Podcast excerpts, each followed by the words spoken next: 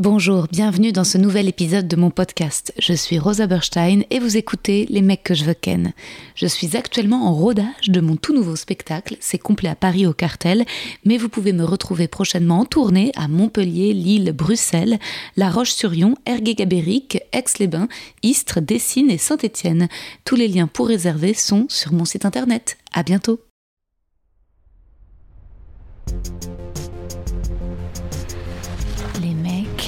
Les mecs, les mecs que je veux ken. Chères auditrices, chers auditeurs, bienvenue dans ce 45e épisode de mon podcast. Je suis Rosa Berstein et vous écoutez la saison 2 des mecs que je veux ken. Je mets en pause l'édition France Inter après avoir reçu Thomas VDB, Alex Vizorek et Tom Villa pour un spécial 8 mars. Cet épisode sort la journée des droits de la femme et j'avais donc envie de recevoir une femme.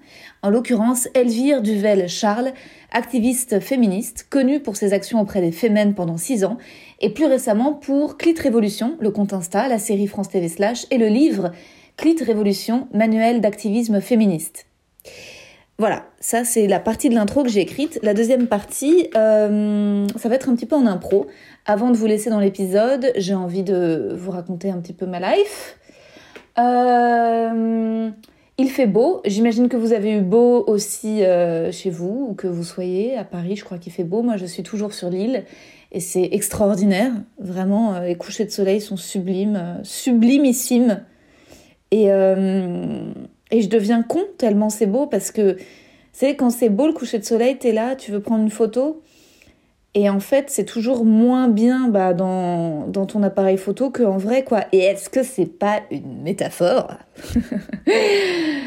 du fait qu'on devrait jeter nos téléphones? Euh, non, voilà, vraiment, j'adore ce lieu. alors, les saisons changent. C'est vrai que c'est con, mais voir les saisons changer, en fait, je crois que j'avais jamais passé autant de temps auprès de la nature. Parce que depuis janvier, à part quelques allers-retours à Paris, en fait, je passe vraiment, vraiment beaucoup de temps dans ce coin du Morbihan. Et donc, j'observe, j'ai vu la nature changer. Je vous ai dit dans le dernier épisode, j'ai vu la neige.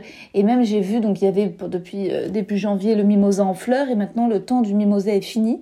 Et maintenant, il y a une nouvelle fleur blanche dont je ne connais pas le nom. Parce que je suis une citadine. Et mais il faut que je me renseigne sur le nom des plantes et des fleurs. En vrai, je trouverais ça très stylé de, de connaître le nom des, de la végétation, tout ça, des plantes. C'est une très belle petite fleur blanche. Je l'ai pris en photo, euh, je mettrai en, story sur Insta.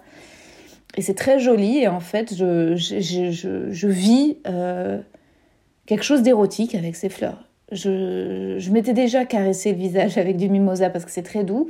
Et là, les petites fleurs blanches, oui, parfois ça m'arrive d'en croiser une, de lui faire un bisou et d'être heureuse.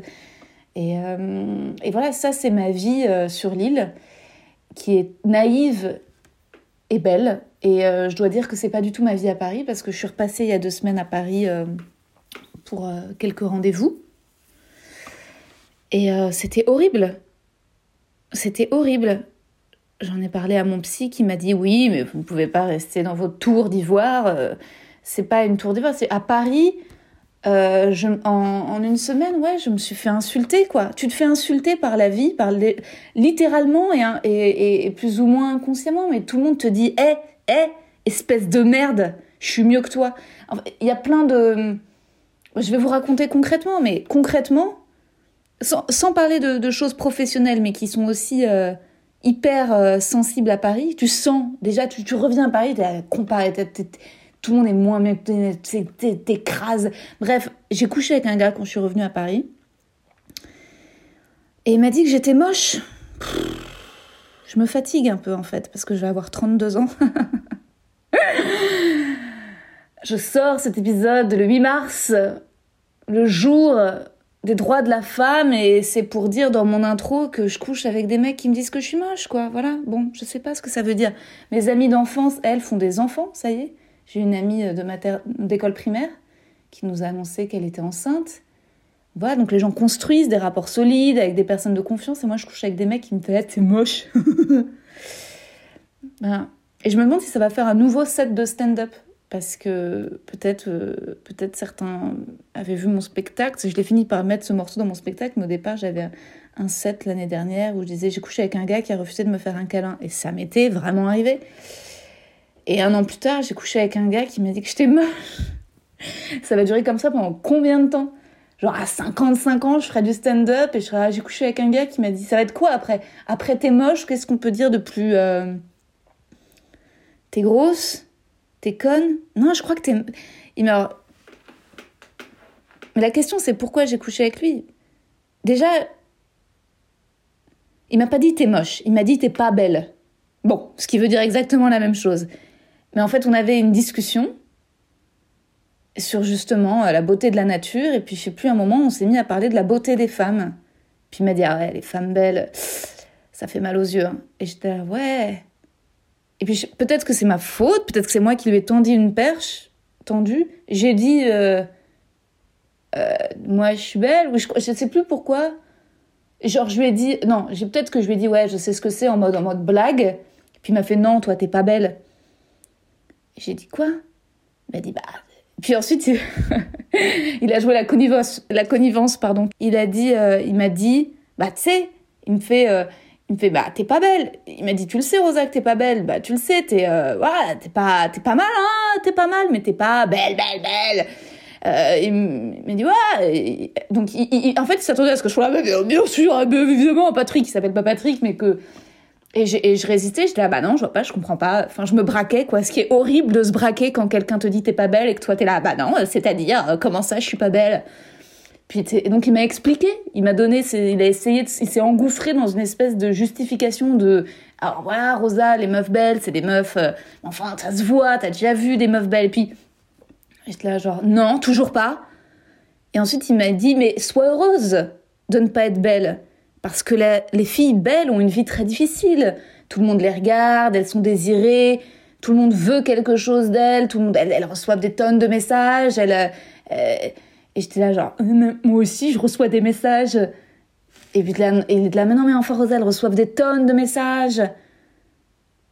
Et puis ensuite je faisais la gueule quoi, j'étais vexée comme un pou et il me fait, euh, mais c'est bien, c'est une bonne chose Rosa parce que si t'étais belle tu pourrais pas faire de stand-up. Voilà. Bon 8 mars à tous et vive la journée des droits de la femme. Voilà. Et ça s'est fini par. Il a vu hein, que j'étais pas. Et puis il m'a dit Mais t'inquiète, t'es bonne. Et je crois que j'ai dit merci. Mon Dieu, mon Dieu, mon Dieu.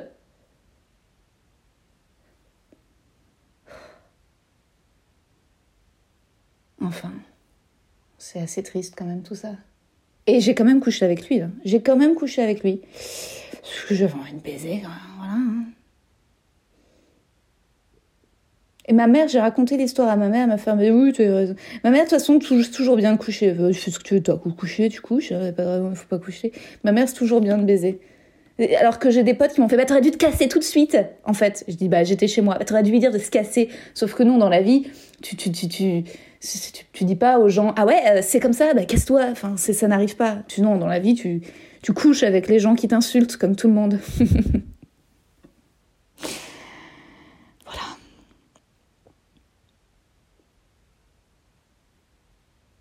J'espère un jour, si j'ai une fille, qu'elle fera pas comme moi, et peut-être qu'elle fera comme moi, peut-être qu'un jour aussi ma fille couchera avec des mecs qui lui diront Ouais, t'es moche.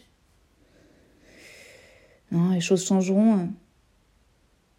Peut-être, je sais pas. J'avais jamais couché avec ce gars et justement parce qu'il est plus jeune que moi, je me disais, il va être woke, c'est la génération Insta. J'avais vu qu'on suivait peut-être les mêmes comptes et que justement, euh, il était ouvert. Je me disais, ouais, ça va être gentil, ça va être bienveillant. Je veux dire, ça va après un an de confinement, de d'absence de rapport humain, peut-être pas la peine de s'insulter.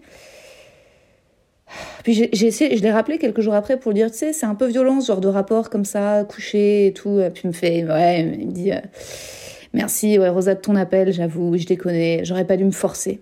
Et donc là, c'était, c'est la deuxième étape de l'horreur. c'est que le mec me, ouais, désolé de s'être forcé à coucher avec moi, quoi. Et moi, dans l'appel, j'étais mal, j'étais là, bah ouais, fais pas ça. Couche pas avec les meufs quand on n'a pas envie. Et lui était là, ouais, ouais, je sais pas ce qui m'a pris de coucher avec toi, j'en avais vraiment pas envie. oh mon dieu. Et quand j'ai raconté ça à des potes, mes potes étaient là, mais ils bandaient et je là, bah oui, bandait, bon bah voilà.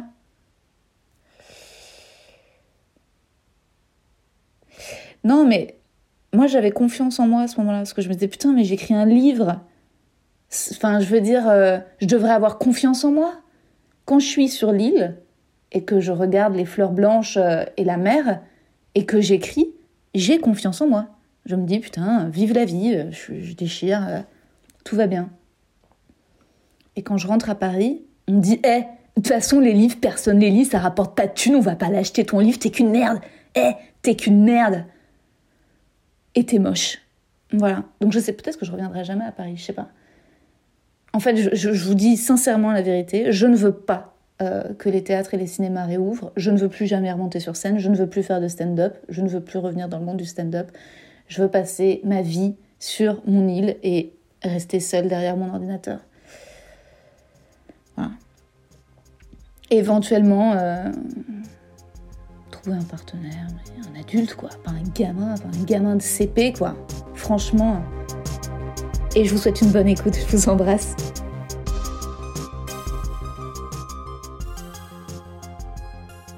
Hey Ça va? Coucou J'étais en train de me masser les épaules, je sais pas comment je me suis fait ça, mais dans la nuit, je me suis fait trop, trop, trop mal au cou, toute seule. Oh merde T'as fait un faux mouvement. Ouais, je sais pas, j'ai fait un faux mouvement, j'ai dormi. Euh, ou alors c'est ce que j'ai regardé juste avant de m'endormir. J'ai regardé un documentaire sur Justin Bieber et ça m'a bloqué. Ça m'a crispé. bon, je suis trop contente de te voir. Et euh, je t'ai écrit un petit poème. Oh C'est bien. La chance. oui. Elvire Duvel Charles. Déjà, c'est un très beau nom à prononcer, Elvire Duvel Charles, avec les allitérations en L et en V. Et c'est particulier de contenir dans son nom un prénom masculin, pas n'importe lequel, Charles, celui des rois, des princes, des hommes importants. Alors que le prénom Elvire est celui de la célèbre femme de Don Juan. Pour rappel, il la sort de son couvent, l'épouse, puis la trompe à gogo, la déshonore, la délaisse, sa soif de conquête féminine étant insatiable. Ce à quoi Elvire réagit en voulant sauver Don Juan. Dans une tirade magnifique de Molière, elle essaie d'attirer Don Juan à elle par Dieu en lui faisant voir qu'il aurait une vie plus heureuse s'il reconnaît ses péchés et change, embrasse une existence plus pure. Ça ne marche point, bien entendu. Mais tout ça pour dire que je pressens en toi, Elvire, le pouvoir des Charles, des envies guerrières badass et aussi de la douceur, de la bienveillance, l'envie de sauver. Je t'ai connu via ton génial compte Insta Clit Révolution. J'ai commandé ton livre Manuel d'activisme féministe que j'ai trop hâte de recevoir. Et je suis tombée en préparant nos discussions sur les photos et vidéos de tes actions quand tu étais fémène. J'ai beaucoup trop d'admiration pour toi. De mon côté, j'ai jamais fait une seconde de garde à vue, jamais affronté la police. Une fois, j'ai volé un livre à la Fnac. Voilà, c'est tout. Par contre, je déconstruis chaque jour et à vrai dire, en 2015, j'étais entourée d'amis et de parents socialistes qui continuaient à trouver des excuses à DSK.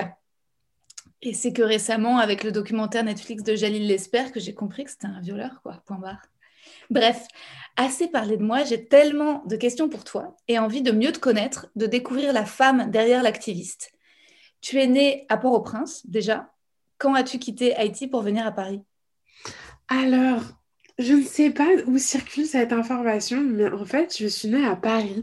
Mais non Mais je te jure, et en fait, j'ai déjà vu cette information, genre, sur, en fait, T'as vu ça sur Wikipédia? J'ai vu ça sur Wikipédia.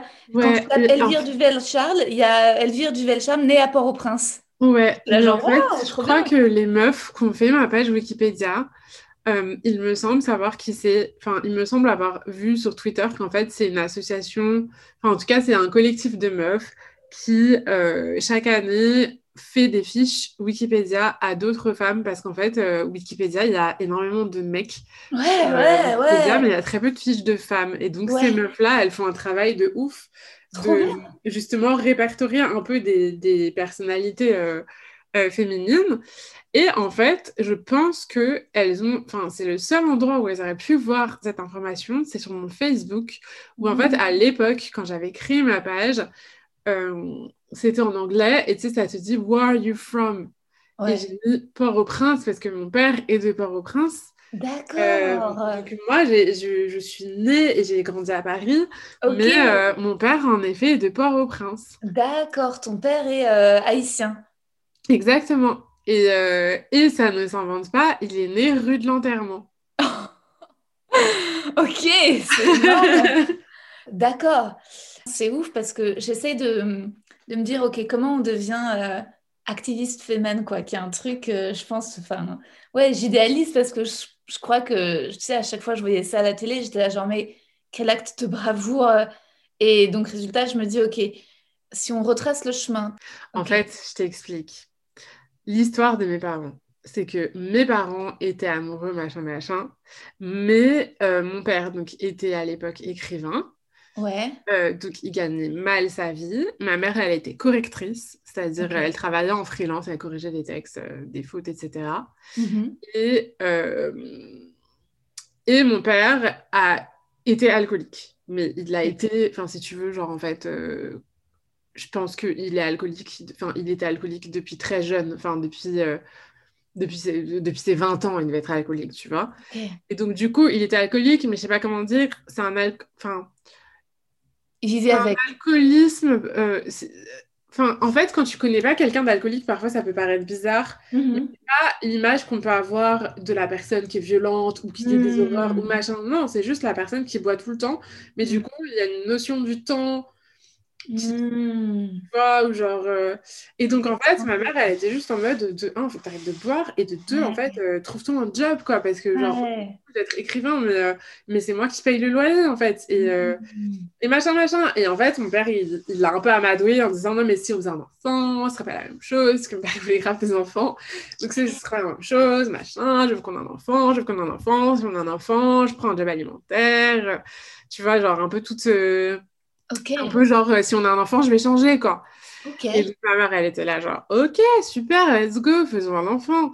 Et donc, moi, j'arrive, et en fait, euh, bah, mon père, il n'a pas changé, parce qu'on ne change pas les gens. Et puis, encore une personne alcoolique, tu vois, qui refusait de dire qu'il était alcoolique, mais c'était, enfin, tu vois, c'était. Et, euh, et du coup, il y, a eu il y a eu vraiment ce truc-là de ma mère, enfin, le récit en tout cas que j'ai de ma mère, c'est qu'elle était enceinte, voilà, elle était bien enceinte je sais pas, de 8 mois, il faudrait que je me demande exactement quand, mais elle était bien enceinte de moi et elle a pris ses affaires, elle s'est cassée. Parce qu'elle a dit, moi, j'éduque pas, euh, pas ma fille dans ces conditions, quoi. Waouh. Mais c'est badass parce qu'aujourd'hui, oh mes potes qui, qui, ont des enfants, tu vois, qui ont des nouveau-nés et je vois, mais, ou que je vois des gens qui sont en couple et, et qui n'ont pas le courage de quitter ce couple-là alors que c'est un couple euh, qui, qui, leur fait du mal ou qui les rend malheureuses ou qui les épanouit pas, etc. Je me dis, mais en fait, les deux cumulés, seul, c'est badass, quoi. C'est so badass, c'est un truc de ouf, c'est l'un des trucs les plus badass que j'ai jamais entendu de ma vie, en fait. D'être là à 8 mois de grossesse et de faire, en fait, fuck, ça me convient pas. C'est ouf. Ouais, genre, en fait, non. Et après, moi, ce que ma mère m'a dit, c'est que elle, elle avait été traumatisée du divorce de ses parents, qu'elle a mm. hyper mal vécu et tout, et elle a dit, enfin, en fait, si on n'est pas ensemble, je préfère qu'on se sépare avant ta naissance j'ai préféré qu'on se sépare avant ta naissance plutôt que tu grandisses dans un environnement où en fait on se dispute tout le temps. Ou, enfin, mm. Et elle a raison, parce que moi, du coup, j'imagine pas du tout mes parents ensemble. Ils n'ont rien à voir. Et, euh, et comment ils se sont rencontrés avec ton père? Ils se sont rencontrés où? Ils se sont rencontrés euh, à une fête d'une amie commune. Ok. Ouais, ma mère, elle était hyper impressionnée. Mais parce que mon père, il faut dire, il était vraiment très beau. Ouais. Il était très beau, c'était un grand, noir, très fin, très élancé. Et tu sais, quand il s'habille, tu vois, ses vêtements, c'est un peu en mode dandy. Genre, tu vois, il avait des, des, chemises en jean, des jeans blancs, des lunettes, la barbe. Il fumait une pipe. Enfin, tu vois, genre. Ah ouais, ouais, ouais. Je vois très bien. Ah ouais, gros coup de euh, foudre. Donc toi, tu as grandi avec ta mère et, euh, et est-ce que tu as des frères et sœurs ou des demi-frères et sœurs? Ouais, j'ai des frères et sœurs parce que du coup, j'ai grandi avec ma mère. Donc pendant 4 ans, j'étais toute seule. En voyant mon père le week-end. Et puis, euh, et puis après, ma mère a rencontré mon beau-père. Ok. Euh, donc j'avais... Je Bah non, je devais avoir 3 ans même. Euh, et puis très vite, ils se sont mariés. Enfin, d'abord, dans l'autre sens, ils ont fait mon petit frère et ils se sont mariés. Ok. Euh, donc, quand j'avais mon frère, il est né, j'avais 4 ans. Mm-hmm. Et donc, j'ai mon petit frère. Et puis après, 4 ans après, il y a ma petite sœur qui est née. Ok, et t'as grandi avec ton petit frère, ta petite sœur et tout ce beau-père. Ouais. Donc on a grandi à cinq avec mon beau-père, mon petit frère, ma petite sœur et ma mère. Ok, ça a été la cellule. Et tu t'entendais bien avec ton beau-père? Il n'y a pas eu de soucis? C'était la catastrophe. Ah ouais. Pendant hyper longtemps. Aujourd'hui, j'ai honte, tu vois, parce que je suis là, mais en fait, je lui, je lui ai fait la misère. C'est vrai? Ouais. En fait, euh, déjà, ma mère, elle m'avait présenté comme euh, un prince, parce que j'aimais bien à l'époque les histoires de princes et de princesses, évidemment. Donc, elle m'avait présenté, elle m'avait dit, un prince, machin, il vient, je sais pas quoi. Puis, je sais pas, genre, je crois qu'il y avait une histoire de cheval dans l'histoire, tu vois. Donc, moi, j'étais hyper euh, enthousiaste à l'idée de le rencontrer parce que je voulais voir le cheval. et en fait, il est arrivé, et apparemment, le premier truc que je lui ai dit, c'est quand on a ouvert la porte, je lui ai dit, il est où ton cheval? en mode rendez compte tout de suite, genre now. à mon âge donné, il est où ton canal, tu vois. Trop bien. donc ça a commencé comme ça. Et ensuite, après, pendant des semaines, peut-être des mois, j'avais pas arrêté de lui dire t'es pas beau. Mais parce qu'en fait, il faut dire que la première fois qu'il est venu, il avait une salopette vert cacadois et je maintiens qu'elle était extrêmement moche. Ah. Et du coup, ça a fait un mauvais, euh, tu vois, un mauvais, une mauvaise première impression. Ouais, très mauvaise première impression. Très, très mauvaise. Pas beau. Tu me trouvais pas beau, quoi. Ouais, je le trouvais pas beau. Donc, j'étais là, t'es pas beau, t'es pas beau, t'es pas beau, t'es pas beau, t'es pas beau. Even on a budget, quality is non-negotiable. That's why Quince is the place to score high-end essentials at 50 to 80% less than similar brands. Get your hands on buttery soft cashmere sweaters from just 60 bucks, Italian leather jackets, and so much more. And the best part about Quince, they exclusively partner with factories committed to safe, ethical, and responsible manufacturing. Elevate your style without the elevated price tag with Quince. Go to quince.com slash upgrade for free shipping and 365-day returns. Et après, il a eu beaucoup de patience, hein, parce qu'il faut dire que je n'étais pas forcément une enfant facile, encore moins avec lui. Euh, il a eu beaucoup de patience. Euh, il m'a beaucoup fait jouer, il m'a beaucoup raconté d'histoires et tout. Donc en vrai, je l'aimais bien, mais je l'aimais pas. Enfin, tu vois, genre, il y avait un peu les deux. J'étais là, genre, je t'aime bien, mais genre, t'es rigolo, mais, mais je pourrais avoir ta propre maison, tu vois. ah, T'as mis beaucoup de temps à t'attacher à lui, et tu, tu le considérais comme un tu le considérais pas comme ton comme un En fait, je crois qu'on avait aussi une relation conflictuelle, c'est-à-dire enfin en fait, ça s'est bien passé pendant très longtemps. Mhm. Et puis après, je pense que c'est surtout à l'adolescence où j'étais très dure avec lui parce que je pense aussi qu'il il, essayait d'avoir une certaine autorité sur moi que moi je refusais. Donc déjà, du mal, de, de base, j'ai du mal avec l'autorité. Mais j'avais un peu ce truc-là de, en fait, t'es pas mon père, tu vois. Et en plus, comme mon père n'a aucune autorité, c'est-à-dire que mon père euh, et un peu une personne euh, qui a la cool, enfin tu vois, qui est pas trop dans les, euh, qui est pas dans les bails de il faut dormir à telle heure, il faut manger des carottes, il faut machin, tu vois. Mon père, il était hyper chill, j'étais sa princesse, j'étais la reine du monde, la meilleure, là, tout ce que tu veux. Donc du coup, je pense j'avais aussi ce truc-là de genre, en fait, j'ai pas besoin d'un troisième adulte dans ma vie qui me dise ce que je peux pas faire. Donc, je le manipulais un peu parce que quand je voulais faire un truc et que je savais qu'il y avait plus de chances que lui dise oui que ma mère, j'allais me demander à lui. Mais par contre, si lui me disait non à un truc, ça, ça m'énervait et je remettais grave en question son autorité, j'allais demander à ma mère, tu vois. Waouh! Quand tu dis que tu étais une enfant difficile, tu veux dire que tu étais colérique, tu étais euh, boudeuse euh, J'ai un sale caractère. C'est vrai? Ouais, j'ai un sale caractère un peu. Genre, j'essaye de travailler dessus, mais j'ai toujours eu un peu ce truc-là de de pas trop supporter la contradiction. Tu vois, de hmm. genre, non, mais j'ai raison, en fait. Tu vois, hmm. donc si t'es pas d'accord avec moi, t'as tort. Mais en fait, c'est moi qui ai raison. Je sais pas si c'est un sale caractère, c'est du caractère, quoi, peut-être. Peut-être que vraiment, t'as raison, quoi. ouais, mais c'est un peu un sale caractère dans le sens où, quand t'es ado, je sais pas comment dire, tu sais, avais des trucs. Euh, après, il y a des trucs où je maintiens, tu vois. Genre, ma mère, elle m'a fait des trucs et je suis là, genre, en vrai, je n'approuve pas cette méthode d'éducation. Typiquement, j'étais pas bonne à l'école parce que j'étais paresseuse. Et j'aimais pas faire les devoirs et tout. Et surtout, je détestais plus que tout travailler toute seule. Donc, les devoirs toute seule, ça ne marchait pas, tu vois. Donc, souvent, je faisais mes devoirs avec mes copines. Et du coup, comme ma mère, elle, elle était plus dans un truc de genre, non, mais en fait, la rigueur, la rigueur, la rigueur, elle était en mode, tu travailles je pense à partir de la seconde qu'elle a instauré ce truc-là, fallait que je travaille 8 heures dans le week-end. Donc, du coup, soit je faisais 4 heures, 4 heures, soit je faisais genre 8 heures le samedi. Bref, il y avait tout un truc comme ça. En fait, en vrai, t'es ado, t'as une semaine de cours, tu fais pas ça. du coup, c'était débile parce que moi, écouté Skyrock. J'ai beaucoup écouté Skyrock à ce moment-là. Ok. Et, euh, et en fait, j'étais juste. C'était à l'époque avant les téléphones portables et avant. Euh, avant Internet, enfin en tout cas on n'avait pas Internet euh, dans notre chambre, tu vois. Donc en fait je me faisais grave chier, je faisais, en fait je procrastinais, je révisais pas forcément, tu vois. Ah. J'avais un peu un truc là où je me dis en vrai, et à l'époque je trouvais ça nul, et maintenant encore je trouve ça nul, c'est-à-dire je pense que tu as d'autres méthodes, d'autres manières d'apprendre, de... Mais c'était pas fait pour moi, tu vois. Et elle a encore ce truc-là maintenant, c'est drôle parce qu'en fait on a encore ce truc-là maintenant. Genre quand euh, par exemple... Euh, là, j'avais un mémoire à rendre euh, parce que je, je m'étais inscrite en, en, master genre euh, il y a deux ans. Et donc, j'avais un mémoire à rendre là à Noël. Et en fait, moi, mais moi, je suis trop bizarre, tu vois. Genre, je sais pas comment tu travailles, mais moi, j'ai du mal à faire le truc de genre tu te mets à ton bureau et tu travailles. Et quand j'ai pas envie de travailler, en fait, je suis têtue avec moi-même. Tu vois ce que je veux dire? Si j'ai pas envie de travailler, même si je me, je me force, ça va pas sortir. Il y a rien qui va sortir ou je vais sortir que mmh. des trucs nuls.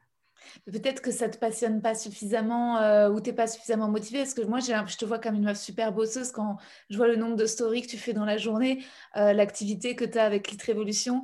C'est pas quelqu'un de paresseux pourrait pas faire ça, tu vois. Ouais, en fait, c'est ça que. En fait, c'est ça. Mais c'est pour ça que je dis c'est un peu un sale caractère parce que c'est un peu un truc de caprice. Mmh. C'est un peu un truc de là, maintenant, j'ai envie. Et si j'ai envie, il n'y a pas de souci, je peux travailler beaucoup, je peux... Enfin, c'est pas une question de d'investissement, d'énergie, de temps. Tu vois, c'est vraiment un truc de parfois, j'ai pas envie.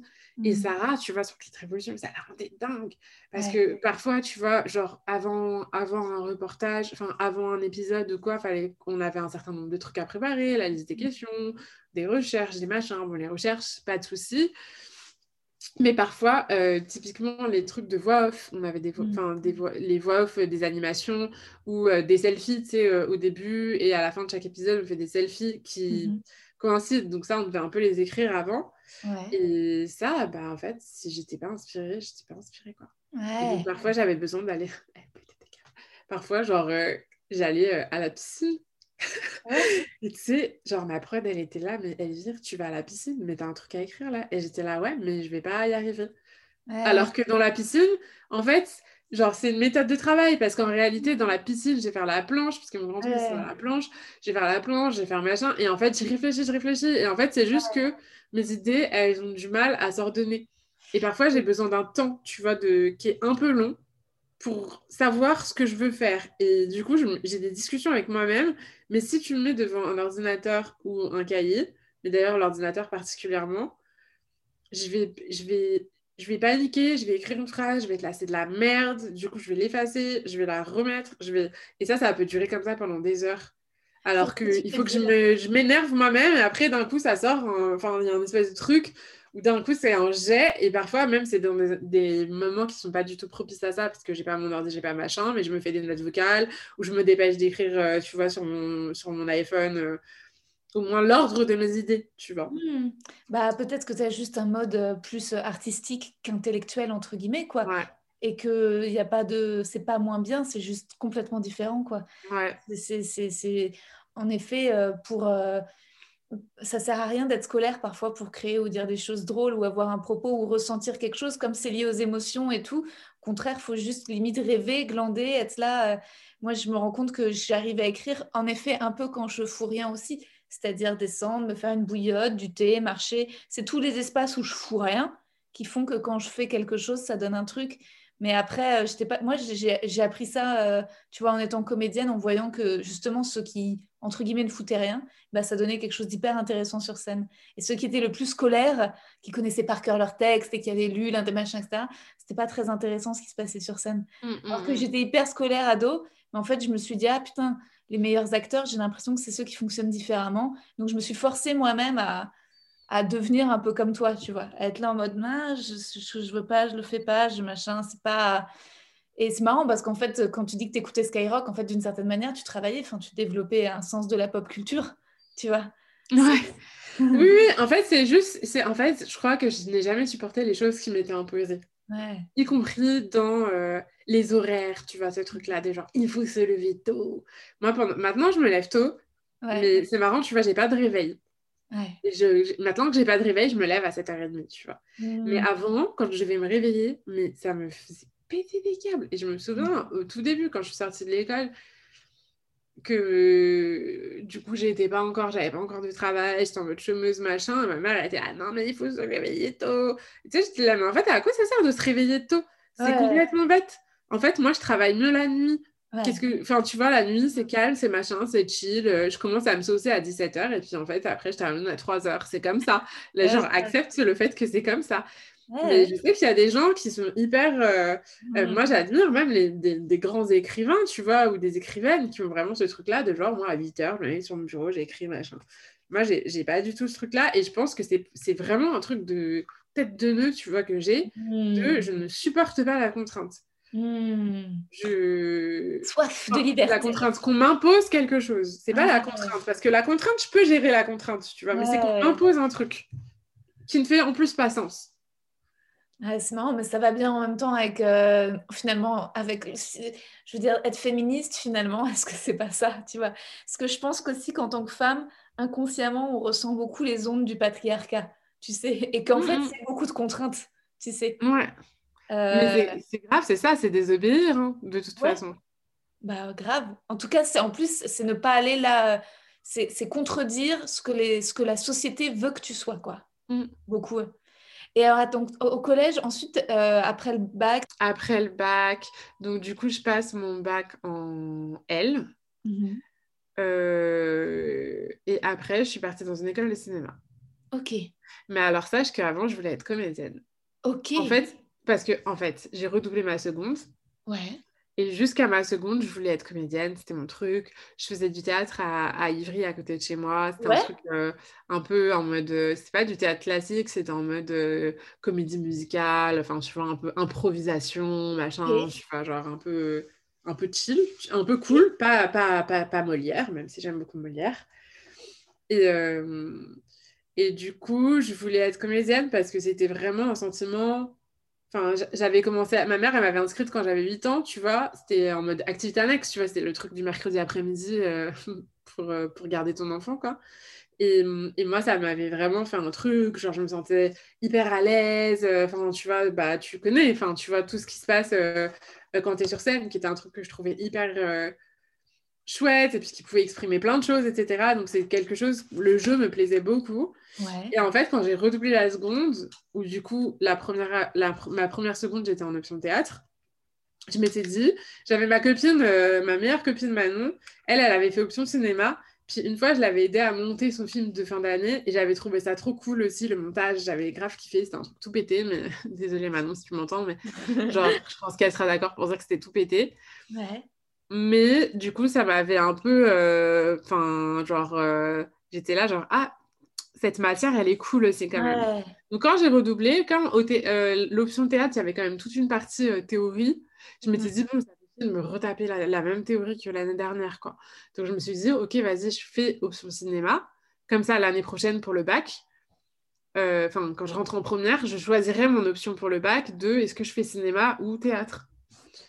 Et, et en fait, bah, à partir de ce moment-là, genre, ça m'a.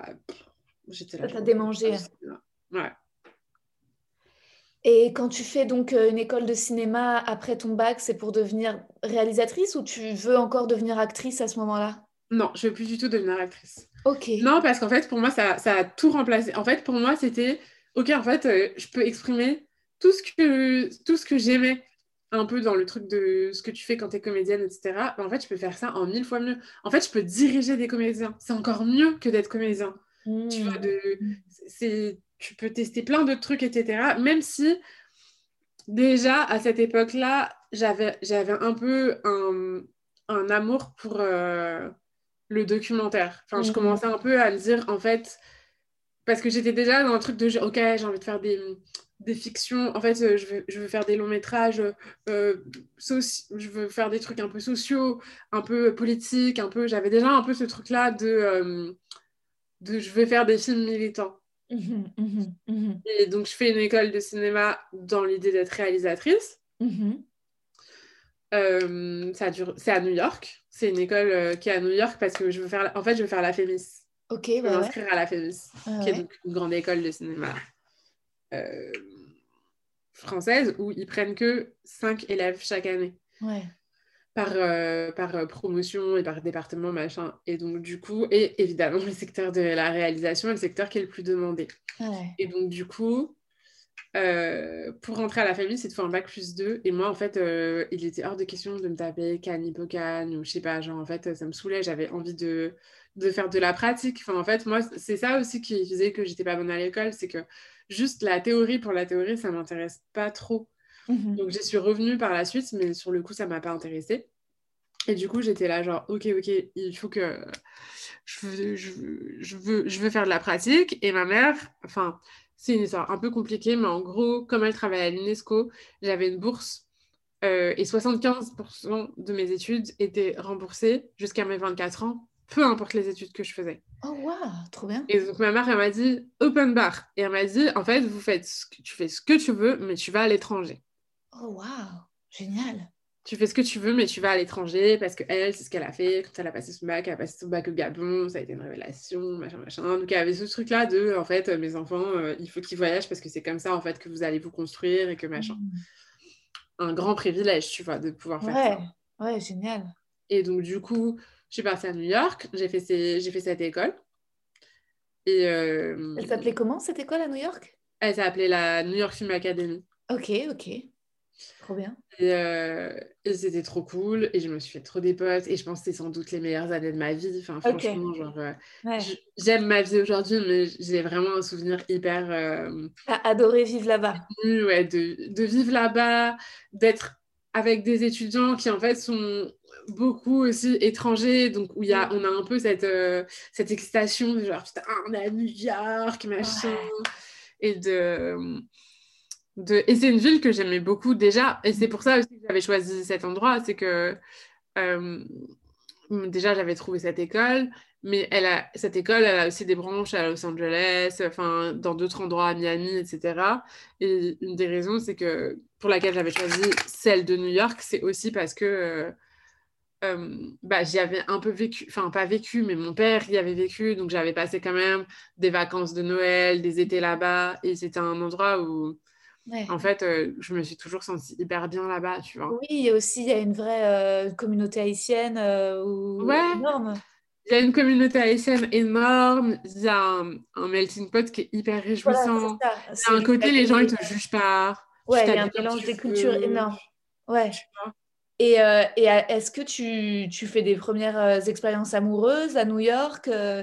comment ça se passe ton rapport aux hommes à ce moment-là, à l'amour, aux garçons? Alors, j'avais déjà hum, mes premières expériences amoureuses, elles étaient en seconde, Ok. quand j'avais 16 ans, j'ai eu mon premier amour. euh, C'était genre euh, mon premier, coup- mon premier chagrin d'amour aussi, mais quelle horreur, quelle horreur, quelle horreur, quelle horreur. Honnêtement, je pense encore qu'aujourd'hui, j'ai rarement eu une souffrance aussi grande. Ok. Et genre, je, je pense que, et je me souviens quand mon père est mort, d'avoir eu pareil, un truc euh, hyper horrible, et de m'être dit, mais en fait, tu t'es mis dans cet état-là pour ton premier chagrin d'amour, c'est indécent. Tu vois, je me souviens de m'être dit, en fait, euh, c'était quasiment la même souffrance. Enfin, vraiment, j'étais. euh, C'était le, le sol qui tombait sous mes pieds, quoi. L'enfer. Et après, et après, du coup, plus jamais. Ah, d'accord, ok. Après, plus jamais. Parce que Jamais je- avec bah, cette intensité-là. Non, parce que justement, au moment de la, de la mort de mon père, quand j'ai ressenti ce truc-là, j'étais là, mais ça va pas la tête de t'être mis dans cet état. Et puis Mm. j'avais aussi un truc de genre, c'est indécent, etc.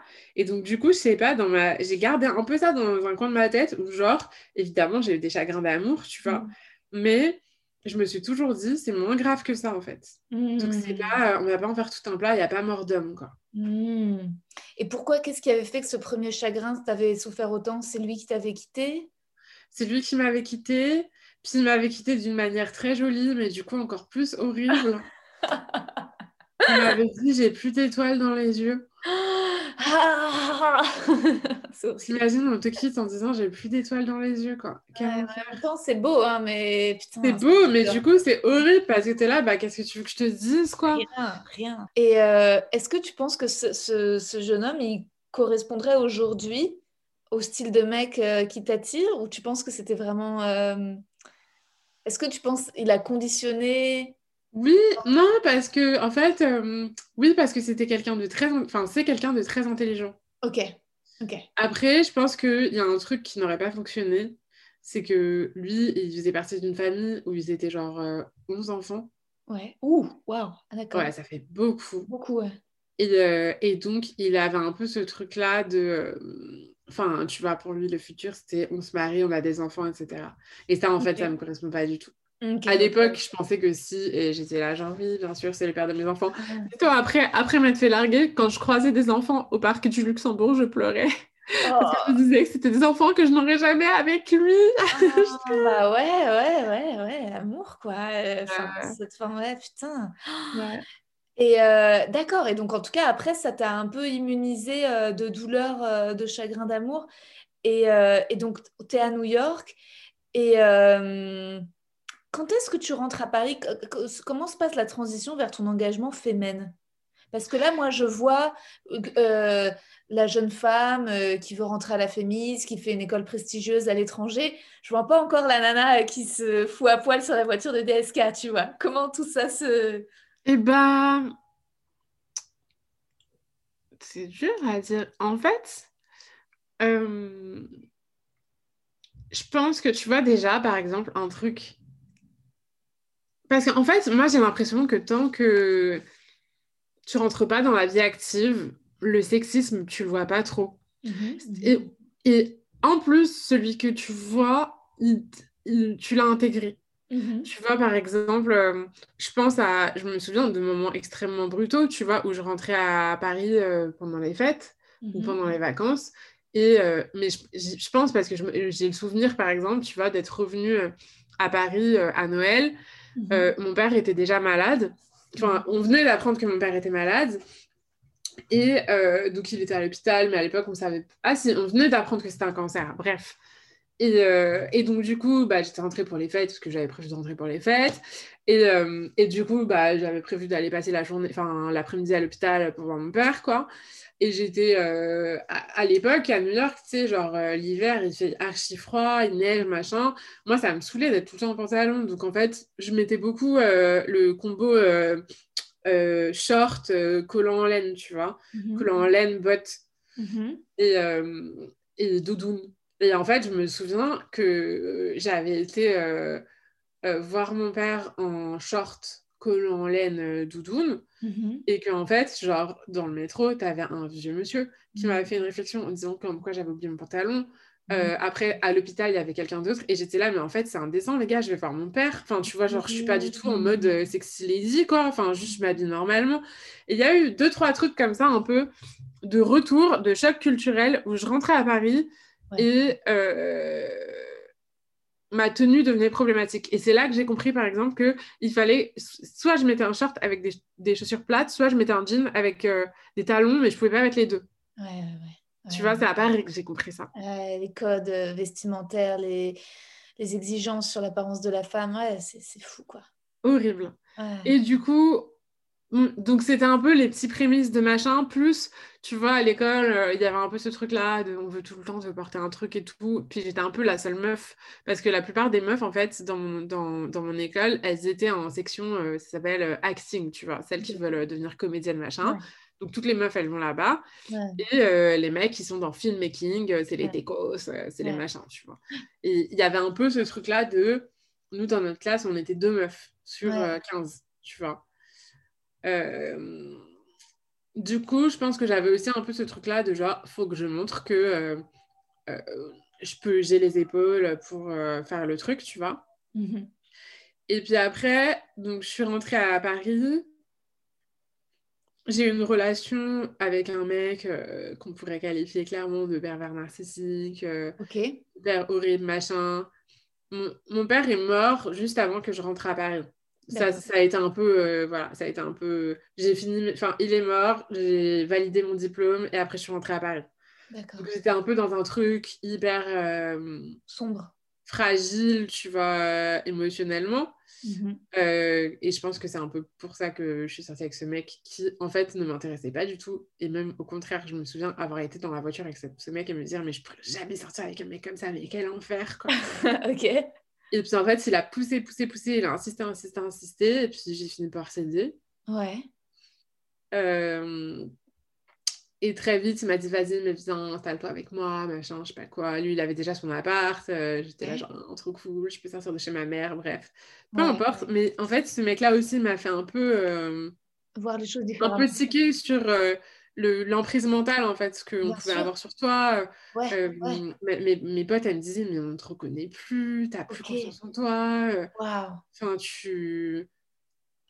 Tu t'es perdu, quoi. Enfin, je, je pensais ah. vraiment que c'est une sous-merde, quoi. Ah, putain, ouais, bien sûr. Ouais, évidemment, hein, ça peut te faire tellement pas de confiance en toi. Et, euh, et ce mec, donc, ah ouais, ça a duré combien de temps votre relation? Ça a duré, je pense, euh, un an. Ouais, quand même. Quand même, tu vois. au début, évidemment, c'est pas aussi horrible que ça. Puis au début, j'étais encore à New York au tout début. Ouais. Euh, mais c'était un peu nul. Et, euh, et, du coup, il y a eu ça. Et puis, en fait, en vrai, ce qui a vraiment déclenché, c'est que j'ai eu mon premier job. Euh, j'ai eu mon premier job chez TF1. Ok. Et. Enfin, j'ai dit mon premier job, c'est pas mon premier job, mais c'était un peu mon premier. C'était pas un CDI. Parce qu'évidemment, c'est des bâtards. Hein. Petite info, TF1 te fait des contrats toutes les deux semaines en te disant tu vas rester, tu vas rester 8 mois, mais pour être sûr de pouvoir te virer quand ça les arrange.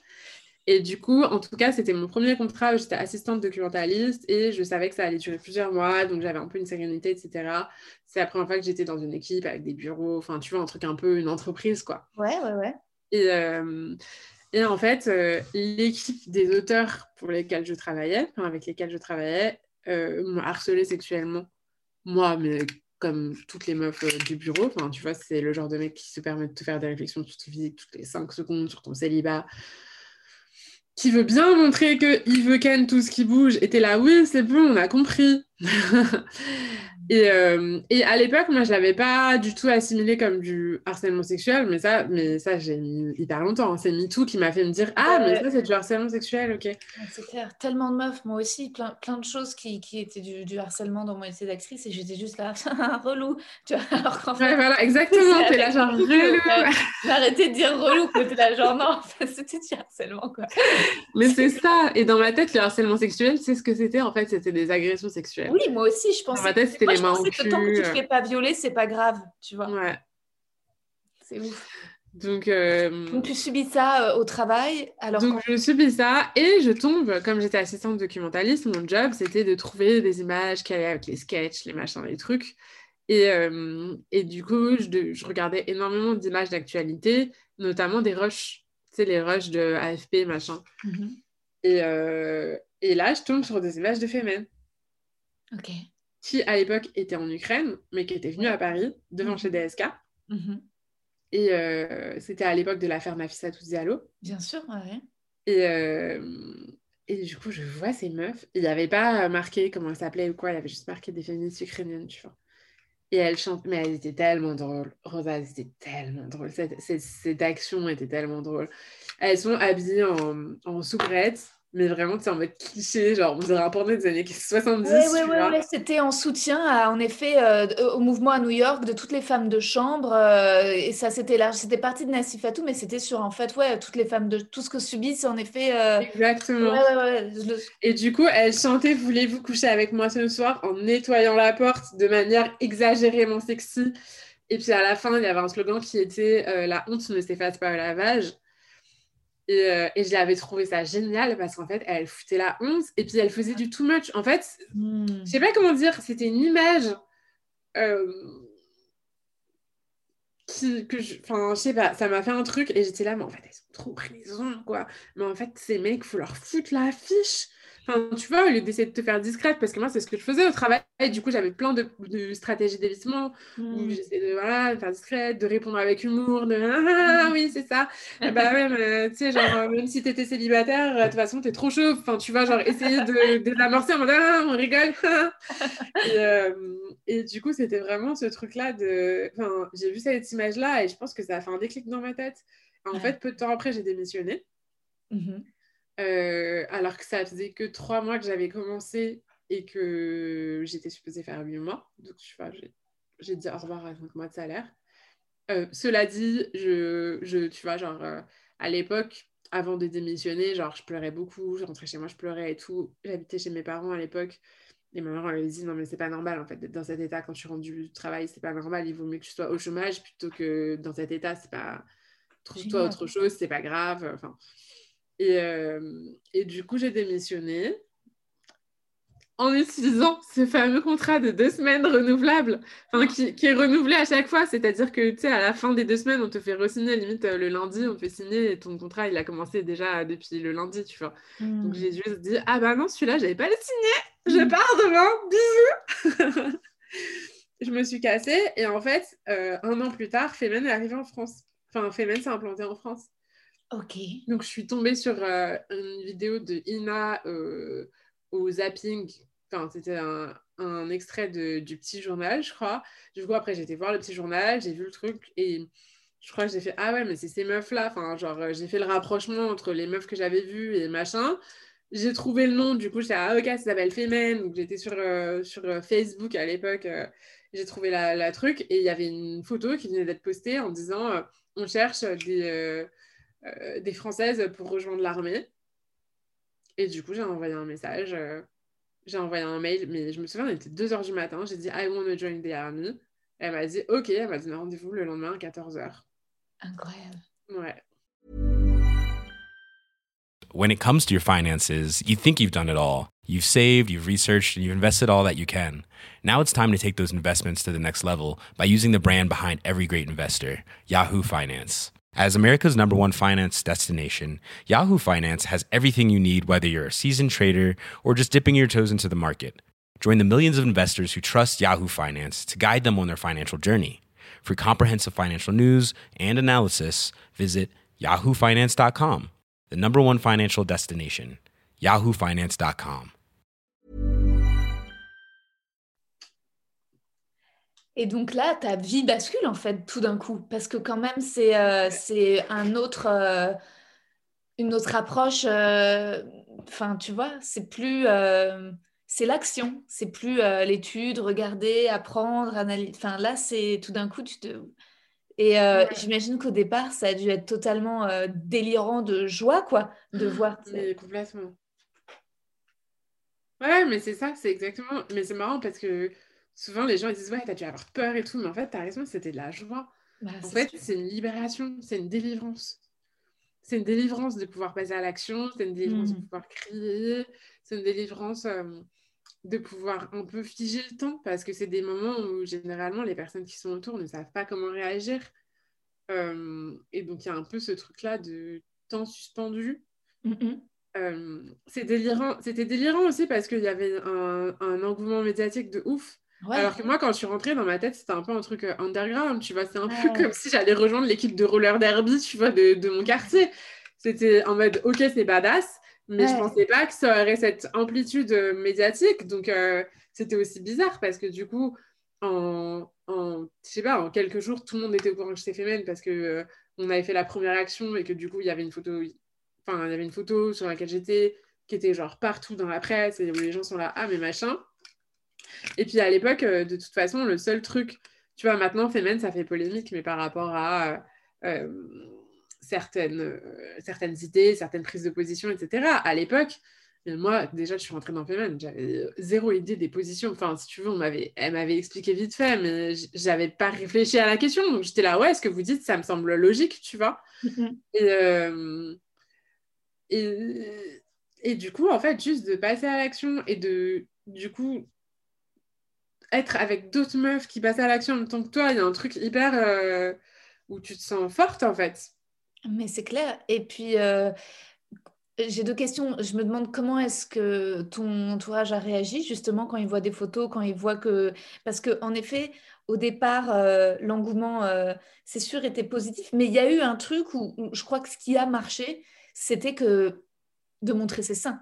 C'est-à-dire que c'est ouf mm. comment tout d'un coup des femmes qui montrent leur chair, parce qu'il y en avait déjà en effet des féministes, mais tu avais l'impression qu'en fait toutes les féministes organisées, qui écrivaient, qui faisaient des réunions, en fait tu as l'impression que tout ça servait à rien et que pour se faire remarquer, il fallait juste écrire du texte sur tes seins et que là d'un coup tout le monde le remarquait, tout le monde, tu vois. Mais et en même temps ça a créé des réactions. Euh, complètement folles parce que en face ça a créé aussi moi je me souviens de ouais, de blagues extrêmement misogynes parce que les gens, ouais, certains mecs étaient là, bah, c'est exactement ce qu'on veut, vas-y, euh, montre-moi tes lolos, euh, et des meufs qui étaient là, bah, c'est certainement pas comme ça en montrant nos seins. Enfin, en tout cas, il y avait un truc sur la poitrine des femmes qui faisait que c'était énorme, quoi. Ouais. Toutes les questions portaient autour de ça toutes les questions, les journalistes, les potes, tout le monde, c'était non, mais est-ce que montrer ses seins, c'est la solution? Est-ce que machin Est-ce que c'est génial que vous montriez vos seins? C'est horrible que vous montriez vos seins Tout était autour des seins, et c'était là, on a dit des trucs. Hein. Parce que les seins, dans la société, ça veut dire à quel point ça cristallise toutes les problématiques. Enfin, c'est ouf, quoi. Et j'ose pas montrer mes seins, donc je vais pas pouvoir rentrer dans Femen, etc. Et en fait, c'est intéressant parce que maintenant, tu en vois de plus en plus des femmes qui militent seins nus, euh, même euh, sans faire partie de Femen. C'est-à-dire, tu vois des images euh, de manifs où il y a des femmes qui d'un coup enlèvent leur t-shirt. Ouais. Et c'est cool. Enfin, je trouve ça cool que ça soit. Enfin, je vois bien que ça choque beaucoup moins. Interpelle. Tu raison, en effet, ça choque beaucoup moins. C'est Femen qui a, qui a, permis ça. Euh, c'était les premières fois, je crois, qu'il y avait un truc très. Euh, en fait, il y avait un truc très moderne parce que, euh, ouais, dans l'approche, quoi, de mm. dire. Non, mais en fait, je me réapproprie ça. Et ça montrait ce que dans toute la culture, putain, les saints, Ouais, c'est énorme, quoi. C'est presque limite, peut-être encore plus que la chatte. Je sais pas comment dire. Parce que c'est interdit. Les seins, c'est euh, à la fois c'est l'érotisme, donc ça doit forcément être sexy, éveiller le désir, ou la maternité. C'est là pour euh, nourrir le bébé. Mais ça n'a pas d'autre fonction que ça, en fait. Sauf que nous, c'est la, la moitié de notre corps, quoi, en fait, notre torse. C'est énorme. Et, justement, donc tes amis le, prennent bien, t'encouragent, t'as pas de remarques reloues, t'as pas de... Non, la plupart de mes potes, elles trouvent ça cool. Euh, il y en a certaines qui sont en mode euh, j'ai pas trop compris ton délire, mais ok, si ça te rend heureuse, euh, vas-y. J'ai pas trop de. J'ai pas trop de réticence. Ouais. Et tu J'ai pas trop de réticence, même dans ma famille on trouve ça assez. Euh, je pense que sur le coup, c'était plus un truc qui était perçu comme amusant. Ouais.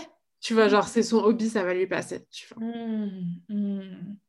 D'accord, parce que tu es resté six ans avec Femen. Ouais, au final, je suis restée six ans, donc ça m'est pas passé tout de suite. Eh non, c'est clair, c'est long six ans. C'est euh, là, tout d'un coup, c'est là où peut-être. Euh, enfin, la joie de départ, d'être euh, peut-être quelque part aussi d'être sur scène parce que finalement tu voulais être actrice adolescente et là tout d'un coup c'est aussi être au premier plan quoi. Enfin, c'est vrai. Sauf que la scène c'est la rue, c'est une voiture, mais c'est quand même être sous les yeux des photographes et des caméras et, et, tenir un message directement par ton, par toi, par ta voix, par ton corps quoi. Ouais.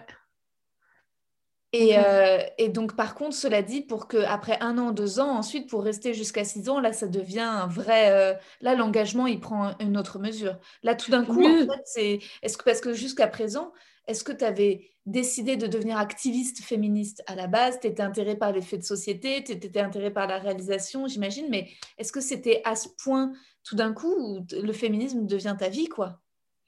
Ouais, en fait, c'est devenu ma vie euh, hyper d'un coup. Ouais. Tu vois? Ouais, ouais, ouais. Ça, a vraiment switché. Euh, et puis en plus, à cette époque-là, euh, quand je suis rentrée chez Femen, j'étais assistante réalisateur pour un long métrage. Et puis finalement, le long métrage, c'était pas fait. Puis euh, il y a eu des tensions, machin. Enfin, le long métrage s'est fait, mais sans moi. Et oh. hum, bref, il y avait un truc où je me suis retrouvée. Enfin, en fait, j'avais un peu projeté que pendant un an, je serais pas dispo. Puis d'un mm. coup, j'étais dispo et j'étais là, mais vas-y, on y va, quoi. On y va, on fait à fond. Puis c'est hyper galvanisant parce que tu vois le truc qui se construit progressivement, donc tu vois que ça a un impact. Donc tu es là, ok, faut qu'on recrute plus de, de meufs, qu'on organise tel et tel et tel type d'action. Et en fait, à cette époque-là, c'est. Je pense, moi, c'est les, les, images que j'ai en tête, tu vois, quand je pensais de, à Femen. Mais mm. maintenant, Femen, c'est plus trop ça. Mais à l'époque, Femen, c'était quand même des, des actions euh, euh, hyper impressionnantes, hyper techniques. C'était des prouesses techniques très grandes qui, hmm. en fait, avec les attentats et Vigipirate, etc., ont eu plus, enfin, ont eu plus de mal à avoir lieu, tu vois. Je veux dire, avant, hmm. on chopait euh, Poutine, on chopait Le Pen, on chopait Berlusconi, euh, le pape. Là, maintenant, il y a quand même des mesures de sécurité qui sont bien plus renforcées que quand on a commencé en 2012, tu vois. Et euh, en plus, tu avais été beaucoup avec donc, des mecs euh, dans, tes études. Et là, le fait d'être euh, principalement avec des nanas, ça se passe bien, tu apprécies, tu te fais des potes? Est-ce que, est-ce que tu continues à avoir des histoires d'amour avec des mecs en parallèle? Ou est-ce que tu fais une pause des gars? Quand je rentre chez Femen, j'ai un mec. En fait, moi, j'ai toujours été intermittente euh, de célibat. C'est-à-dire, j'ai toujours eu un peu mon truc de euh, je suis en couple euh, sérieux, et puis ça s'arrête. Puis après, je suis célibataire pendant un certain temps, mhm. quasiment le temps de ma relation, tu vois. Mhm. Puis après, je reprends un truc sérieux, mais, mhm. mais du coup, j'ai eu les deux. Enfin, oui, j'ai eu des phases avec, en couple et des phases plutôt célibataire papillon. Et tes mecs étaient compréhensifs, ils trouvaient ça stylé, ils étaient féministes aussi? Alors, j'ai mis du temps avant d'avoir des mecs féministes. Hmm. Euh, le premier avec qui j'étais était plutôt féministe, même si à l'époque, on ne pourrait pas dire qu'il était féministe. Puis en plus, c'était vraiment le tout début, donc, euh, enfin, le début de du renouveau féministe un peu français. Euh. Mhm. Mais disons qu'il était en accord avec euh, mm. tout ce que je disais, quoi. Mm. Euh, après, j'en ai eu un, mais je sais pas ce qui s'est passé. En fait, euh, je sais pas, parfois, je fais... J'ai un peu, tu vois, c'est le côté, tu disais, Elvire, qui essaye de ramener les hommes à Dieu et tout. Ouais, ouais. Bah, en considérant que Dieu et, le féminisme, j'ai eu un peu ce truc-là où j'étais avec un mec qui était pas du tout, enfin, tu vois qui hmm. travaillait de fait dans un milieu qui était, tu vois, le milieu du rap euh, sexiste, enfin, genre. Ok, ouais. Pas du tout. Ouais. Mais voilà, et puis. Non, en fait, si. En même temps, c'est oui. trop stylé comme engagement, t'imagines Choisir un gars du milieu du rap et lui dire Viens, rejoins notre cause. C'est vrai. Euh, grave. Mais. Euh, non, mais après, j'ai. Enfin. Disons que j'ai. Enfin, si après, il y a eu ce moment-là où je me suis dit, en fait, c'est trop de travail. Hmm. Tu vas d'avoir un mec qui a vraiment pas ces valeurs-là et tout. Pour moi, c'est trop de travail et puis ça, ça crée trop de problèmes, en fait. Ouais, ouais. Ouais. Et donc, à partir de là, je me suis dit, bon, bah, je, je prends ça même comme critère principal de sélection. Hmm. Tu vois Ouais, bien sûr. Genre, je vais pas commencer à draguer un mec qui est pas du tout féministe. Ouais, ouais. Je peux pas. Je peux plus. Ouais, c'est tellement de boulot derrière. Mais même, euh, c'est marrant que tu dis ça parce que même en amitié, parfois aussi, ou dans le travail, parfois tu rencontres des gens. Et c'est un peu ce que tu disais dans le podcast avec Lorraine Bastide quand il vous pose la question comment transformer les gens? c'est fatigant en fait quand tu rencontres des gens qui ont même pas, qui ont pas du tout les bases, voire l'inverse en fait, des, des femmes comme des hommes qui tiennent des discours misogynes.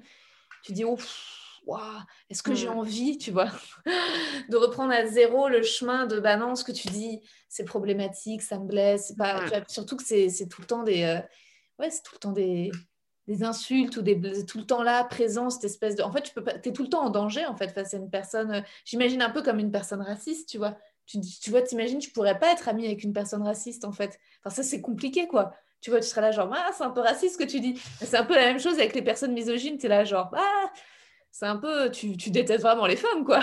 tu penses vraiment qu'elles n'ont pas d'âme, quoi. Et il y en a, il y en a beaucoup, hein. Mais c'est compliqué. Ouais, il y en a beaucoup. Et puis, sans aller jusqu'au truc euh, hyper intense, tu vois. Mm. Euh, enfin, moi, je sais que dans mes potes, j'ai plein de potes euh, un peu racistes, un peu sexistes. Mm. Tu vois, mais un peu. pas. Enfin, tu vois, ce truc-là de banal. Et en même temps, je me suis dit, mais en fait, si je me coupe de toutes les personnes racistes et sexistes autour de moi, j'ai plus personne. c'est chaud. Ouais. Ah, Donc putain, parfois, quand ça va trop loin, évidemment, euh, c'est pas Ouais. possible. Ouais. Mais il y a des trucs où je me dis, en fait, aussi, je pense qu'il y a deux types de. Dans ces cas-là, il y a quand même l'ignorance. Enfin, tu vois, un peu ce truc-là de genre, t'es en déconstruction, Oui. Mais voilà, t'as pas encore capté que ça, c'était pas hyper, Ouais. euh, tu vois, Ouais, ouais, ouais. que aller, euh, je sais pas, faire des. Enfin, je sais pas, en fait, il y a plein de trucs où t'es là, non, en fait, c'est pas ça le féminisme, mais genre, en fait, ce que tu fais, c'est hyper patriarcal, mais. Et tu penses que c'est cool parce... Enfin, tu vois, genre, offrir des fleurs euh, le 8 mars, c'est pas ça le féminisme. Mais ok, d'accord. Enfin, tu vois, genre, je vois bien que tu essayes de bien faire, donc peut-être qu'on peut discuter. Ouais. Et, euh, et euh, je sais pas, euh, taper ta meuf, tu vois. Pour moi, il y a. Y Enfin, tu vois, pour moi, hum, peut-être que ça, c'est un peu trop exagéré comme truc euh, fort, mais mais, c'est ce être volontairement sexiste et Mm. penser, enfin, tu vois, c'est pas la même chose que vouloir bien faire et avoir des, des réflexes sexistes qui, en fait, ce qui est tout à fait logique à partir du moment où on baigne dans une culture euh, patriarcale depuis quand même. Clairement. ouais. Bah, c'est ça, c'est sûr que euh, moi, euh, tu vois, c'est là où je, je puise l'endroit de l'humour, c'est dans des espèces de maladresse de quelqu'un qui n'est pas totalement justement déconstruit et de me dire les contradictions. C'est ça finalement qui est drôle. Parce que quand tu prends les extrêmes, c'est pas euh, quelqu'un qui tape sa meuf, c'est pas, c'est très dur d'aller trouver une bonne blague quand même. Mais euh, par contre, quelqu'un qui offre des fleurs le 8 mars pour la journée de la femme qui est pas complète. Là déjà, euh, de, de- de questionner le- la légitimité ou pas encore de la galanterie, tu dis bon bah il y a plein de trucs qui sont euh, Voilà. reliable quoi. On peut s'identifier, on peut être là. Moi-même peut-être je l'ai fait avant d'avoir compris certaines choses. J'y suis encore. Qu'est-ce que ça m'inspire? Et c'est tous ces trucs là qui je pense en plus font du bien et des complexes parce qu'il y a je pense plein de femmes qui se sentent pas suffisamment féministes. euh, ou mal, mauvaises féministes et que résultat qui ont besoin de rire, de se dire bon, c'est, tu vois, la charge mentale du féminisme aussi, genre comment être la meilleure féministe possible, c'est impossible, quoi. Et, euh, et finalement, qu'est-ce qui te, qu'est-ce qui te pousse à, à mettre fin à ton engagement avec les fémènes? Ah, plein de trucs. Je pense que hum, j'avais un peu fait le tour de la question. Euh, c'est-à-dire de ce mode d'action-là qui, au final, est, est, bah, enfin, tu vois, tout le caractère spontané que je trouvais génial, etc. Au bout d'un moment, tu as envie, t'as envie de faire des trucs un peu plus...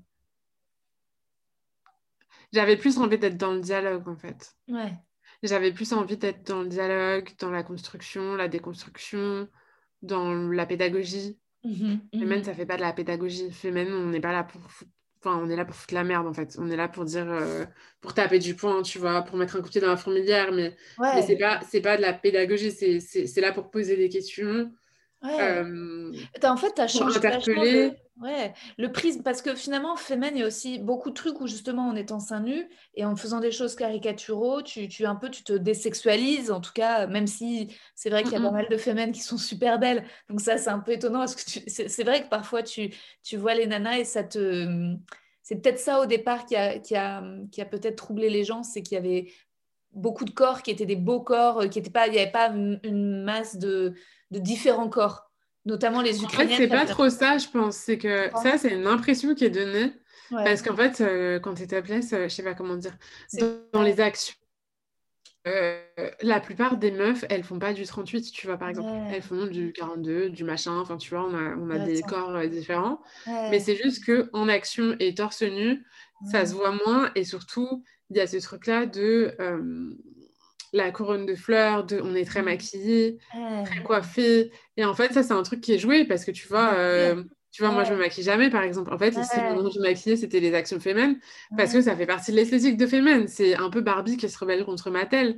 Donc, euh, donc cette esthétique-là, un peu de, de poupée Barbie, c'était quelque chose qui était voulu par Femen euh, dès le début et qui est assez drôle parce que, alors en effet, dans les, dans les Ukrainiennes, on avait certaines qui se maquillaient, etc., euh, depuis toujours, mais il y avait vraiment cette éthique-là de même les meufs qui se maquillent pas d'habitude, on se maquille, etc.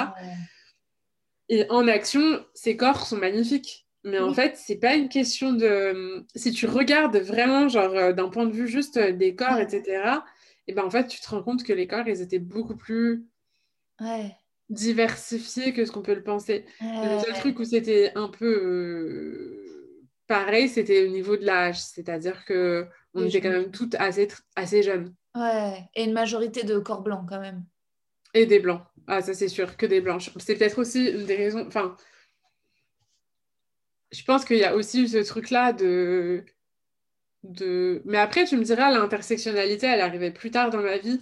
Mais je mm. pense qu'il y avait aussi ce truc-là de genre, ok, en fait, jusqu'à présent, euh, j'ai eu des positions qui sont celles, en fait, qu'on m'a présentées quand je suis rentrée dans Femen et qui me semblaient logiques. Mais en même temps, j'ai pas trop de bagages théoriques. Enfin, tu vois, j'ai pas j'ai pas non plus d'éléments de contradiction avec ça. Et ça mm. m'intéresserait aussi de voir qu'est-ce que c'est. Enfin en fait moi ce qui m'intéresse c'était plus d'avoir raison. C'était juste de trouver ma voix tu vois de, de... à me positionner moi moi tu vois en tant que moi Elvire et pas moi porte-parole de Femen Bien sûr. Et puis, en effet, à l'époque, euh, il n'y avait pas encore l'intersectionnalité. Je me souviens, moi, j'étais un peu quand même, je sais plus, j'étais abonnée ou ou je sais plus, à des fêtes de l'humage.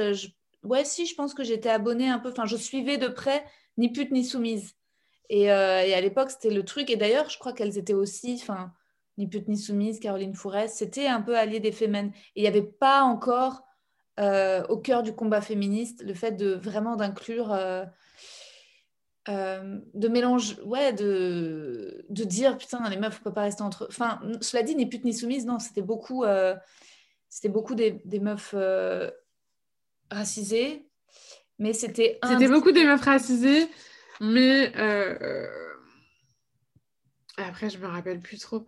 Moi, dans mes souvenirs, c'était plus en mode banlieue. Oui, c'était très sur la banlieue, mais c'était hyper important, mais c'était très sur la banlieue, sauf qu'en fait, ça a un peu été récupéré par la, droite et l'extrême droite. Comme quoi, regardez ce qu'elle dénonce sur la banlieue, regardez les mecs de banlieue, en effet, c'est vraiment des sauvages, quoi. Et donc, en effet, c'est devenu euh, leur propos qui était de dénoncer euh, la misogynie des gars de banlieue a été rattrapé par euh, beaucoup par le, FN quoi. Et mmh. c'est ça qui était. Et après, en effet, je pense qu'elles avaient un discours très anti-voile, mais c'était le début de ces questionnements. Et tu vois, 15 ans plus tard, on est, on n'a pas les mêmes. Enfin, on voit bien que qu'en fait, enfin, en tout cas, on n'a pas du tout les mêmes approches. Non.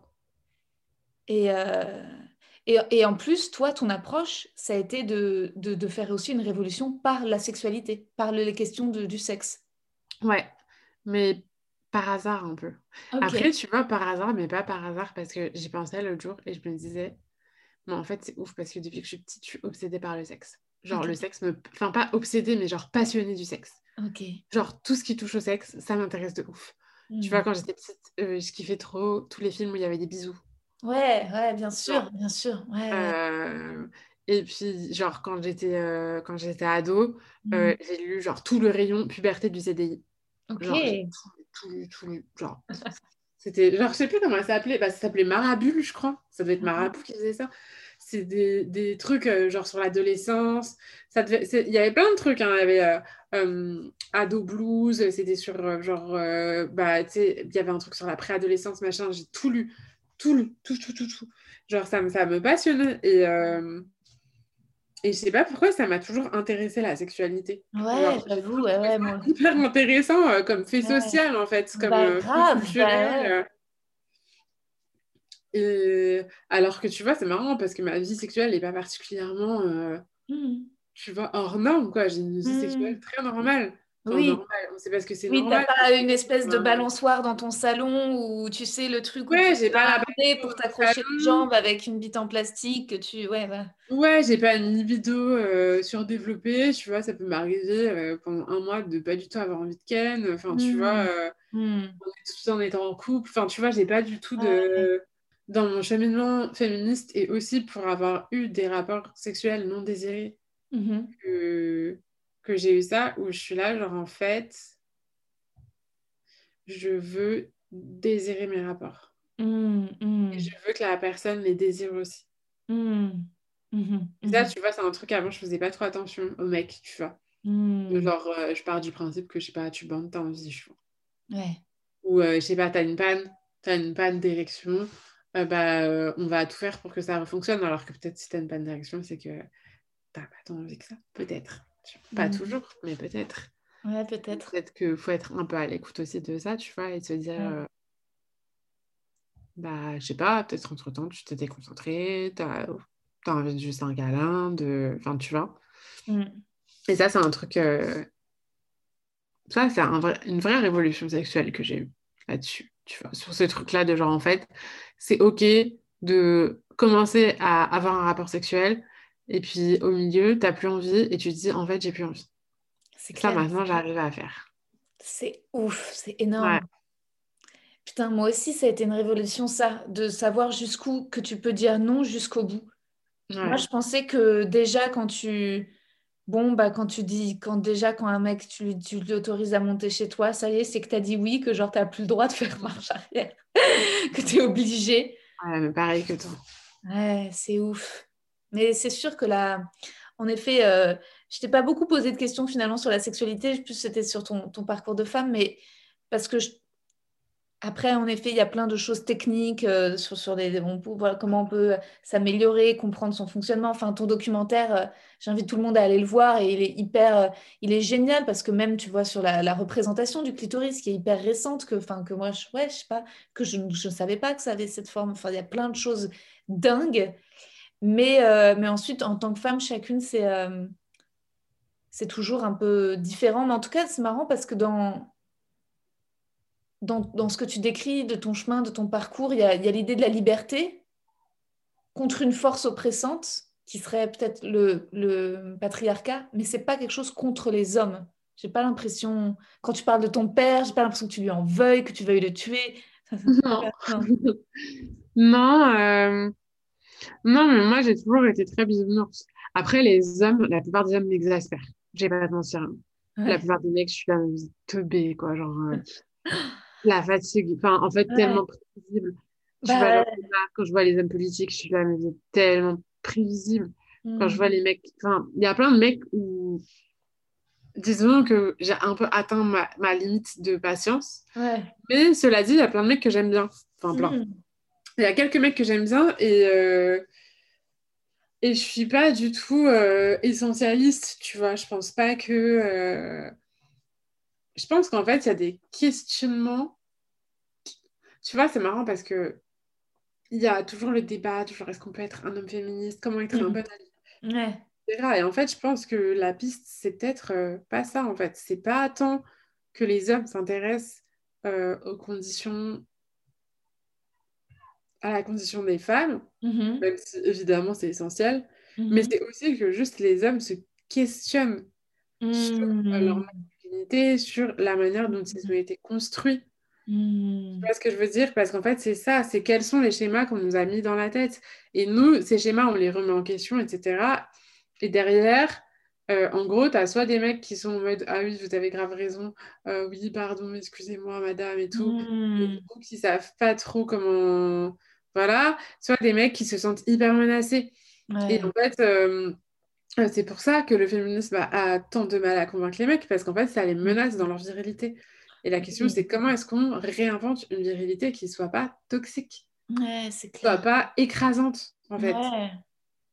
Et de la même manière, tu vois que euh, euh, nous, enfin, moi, j'ai l'impression, en tout cas, euh, d'avoir recréé une féminité qui est forte, qui est, qui est joyeuse aussi, tu vois, qui est Mhm. drôle, euh, qui est indépendante, autonome, tendre aussi. Enfin, tu vois, genre, Mhm. euh, j'ai gardé plein de trucs de code de féminité. Ouais, bien sûr. euh, euh, j'adore le vernis, j'adore affronter hyper, euh, tu vois, c'est pas ça la question. Bien sûr, bien sûr. Je pense que c'est plus, enfin, pour moi, c'est vraiment ça le féminisme, c'est euh, re- enfin, renverser et anéantir d'une certaine manière les rapports de domination. Peu importe de quel groupe sur quel groupe, tu vois. Mais c'est comment tu fais pour sortir de ça? Et ça, par exemple, euh, j'ai du mal avec... euh, C'est pour ça que je travaille beaucoup seule, c'est que je sais pas encore comment faire ça au travail, par exemple. Tu Mm. vois? Comment être efficace euh, sans rapport de domination euh, euh, sur un terrain sain, ça, j'ai pas encore trouvé, tu vois? Euh, et, mais je, je trouve que c'est vraiment ça le truc. Et je pense que c'est là où le féminisme peut pêcher aussi, c'est que parfois, tu as un désir de vengeance qui est normal. Enfin, tu vois, en fait, c'est normal quand t'es une meuf d'avoir envie de te venger des mecs. Parce que, putain, qu'est-ce qu'ils nous en ont fait baver, quoi. Enfin, en fait, euh, qu'est-ce qu'on en a souffert, euh, qu'est-ce qu'on qu'est-ce qu'on en a vécu, en fait, des violences, des injustices. Euh, mais comme quand t'es racisé, tu vois, tu peux être tenté aussi de te dire, bon, bah, les petits babtous, là, ils sont bien mignons avec... Enfin, tu vois. Mais en fait, moi, je suis plus... Enfin c'est une vision qui parfois est réjouissante quand tu as un mini fantasme dans ta tête et tu te dis mm. ah ouais on peut exterminer tous les hommes. Ah ça serait tellement bien. Et puis après euh, tu réalises que c'est pas ça dont tu as envie en fait. Tu veux pas d'un monde enfin moi en tout cas je veux pas d'un monde où j'exerce de la en plus finalement c'est ne pas sortir des, des, rapports de domination parce que en fait quand, quand on se sent vengeresse comme ça c'est aussi je pense qu'on a envie de non pas de changer pour de bon, de révolutionner les rapports hommes-femmes, mais de se dire, OK, bah, vu que ça ne changera pas, et eh bah, t'inquiète, c'est moi qui vais, qui vais te dominer. En fait, c'est reprendre des codes euh, aux hommes et se les approprier pour dire, en perdant l'idéal de un jour on se parlera sur un pied d'égalité, il n'y aura pas de rapport de force dans le mmh. travail ou dans le sexe ou dans nos rapports amoureux, perdre cet idéal au profit de tu vas voir maintenant c'est toi qui es mon chien, tu vois, j'ai été ta chienne. C'est exactement ça moi, je, suis, je tombe beaucoup là-dedans, hein. euh, parce que j'essaye de m'en dépatouiller, mais parce que je pense que mon romantisme, parfois, me fait honte. Il a été tellement mis à mal et j'ai tellement souffert que parfois, par pudeur, en fait, je, me, je deviens violente, tu vois. Je, mm. Ça me fait du bien, tu vois, quand je, lis des pentes ou quoi, ou que je sens une espèce de flamme, un truc très... Euh, c'est, je me dis, euh, ouais, j'ai une envie de de faire du mal, mais un peu, tu sais, comme, comme au bas d'une montagne ou d'un mur, en, mode, enfin, tu sais, comme tu sais, quand les chats, quand ils jouent et qu'ils essayent d'attraper un truc plus haut, quoi. Il y a un truc un peu... Euh, mais je pense que ça fait aussi partie du mouvement et du féminisme. C'est D'ailleurs, c'est Despentes qui dit, euh, tu sais, dans Les couilles sur la table, elle dit, euh, il faut des des kéchichettes, tu vois, c'est pas kéchiche le problème que lui mette en scène ses désirs, ses pulsions, c'est pas le problème, c'est le problème qu'il n'y a pas de femme qui se l'autorise autant. Et je pense pas non plus que le féminisme ce soit être une bonne personne, être une, et tu vois, parce que finalement redevenir la gentille fille, c'est aussi encore une fois rentrer dans le, tu vois, dans le bon carcan. Et euh, je pense que bien sûr que le but ultime, c'est, euh, euh, mettre fin au rapport de domination et entre les hommes et les femmes et ensuite dans la société, dans le travail pour qu'il y ait moins. Euh, mais on a le droit en fait de d'avoir de, de, la haine en fait. C'est juste. en fait, c'est ok d'être en colère. Ouais, voilà, ouais, exactement. C'est ok, d'être en colère. Ouais, tu l'as tu l'as très bien dit. En fait, moi je pense que c'est ok d'être en colère. Après, c'est comment faire pour euh, sortir de cette spirale un peu de ouais. qui parce que oui. pas en fait. Oui, puis à la fin, en plus, tu as envie de faire l'amour, quoi. Donc, en fait, c'est OK d'être en colère, mais à un moment, c'est bien aussi de pouvoir baiser. Et, euh, et moi, en plus, j'ai aucun, euh, j'ai pas trop de, de, plaisir dans la violence dans le sexe, tu vois. Donc, autant ça peut être un peu intellectuel, un peu en mode sur mon clavier d'ordinateur, en mode des merdes, autant, euh, autant dans les rapports, genre, genre, viens, on se fait des câlins pendant deux heures. Attends, est-ce que je, peux, je passe à ton questionnaire de Proust, d'accord? Ok. La qualité que tu préfères chez un homme? La douceur. La qualité que tu préfères chez une femme? L'humour. Le principal trait de ton caractère Têtu. Ce que tu apprécies le plus chez tes amis euh, La loyauté. Ton principal défaut euh, Mon principal défaut... Ah, mon principal défaut, c'est que j'ai beaucoup de mal à sortir du lit. Pareil. C'est drôle. Euh, ton occupation préférée En ce moment, c'est le roller. Ah ouais, je vois ça dans tes stories. Ouais, j'adore. Ouais, ça a l'air ouf. Ton idée du bonheur hmm. Mon idée du bonheur Les câlins. Hmm. Quel serait ton plus grand malheur? Euh... Le plus grand malheur. Euh, l'inaction, je pense. Mhm, mhm. Où aimerais-tu vivre? Je suis bien là, je suis. À Paris? Ouais, à Paris. Ce que tu détestes par-dessus tout? Euh, je déteste. Tout le monde doit te répondre ça.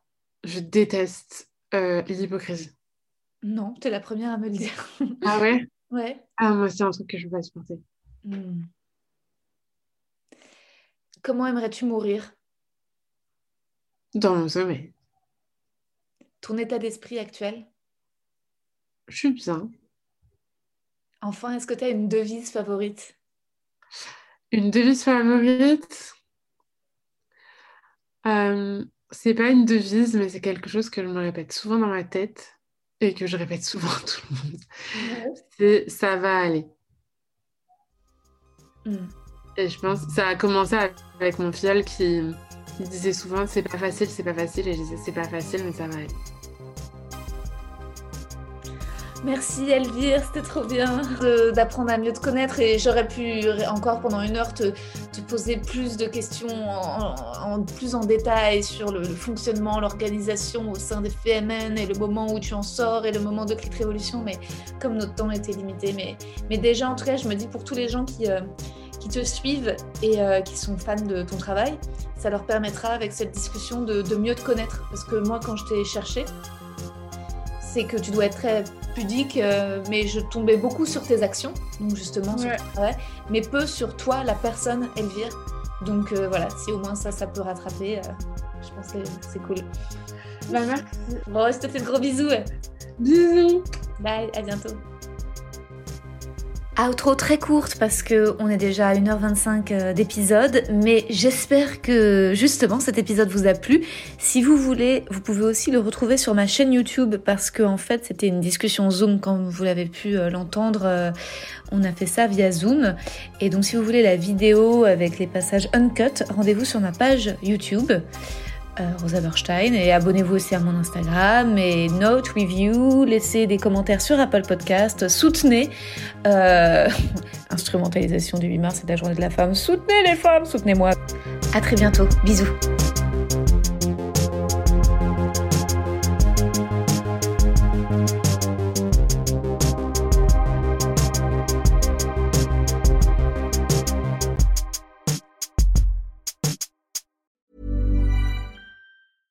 When it comes to your finances, you think you've done it all. You've saved, you've researched, and you've invested all that you can. Now it's time to take those investments to the next level by using the brand behind every great investor, Yahoo Finance. As America's number one finance destination, Yahoo Finance has everything you need, whether you're a seasoned trader or just dipping your toes into the market. Join the millions of investors who trust Yahoo Finance to guide them on their financial journey. For comprehensive financial news and analysis, visit yahoofinance.com, the number one financial destination, yahoofinance.com. Vous avez aimé cet épisode? N'hésitez pas à le dire en faisant une petite story, en taguant mon compte et celui du podcast, at que je veux ken sur Insta. Vous pouvez également soutenir mon travail en venant voir mon spectacle, en lisant mon livre et en commentant sur YouTube les replays vidéo de mes chroniques sur France Inter. Je suis tous les mardis dans Zoom Zoom Zen. Merci, bisous.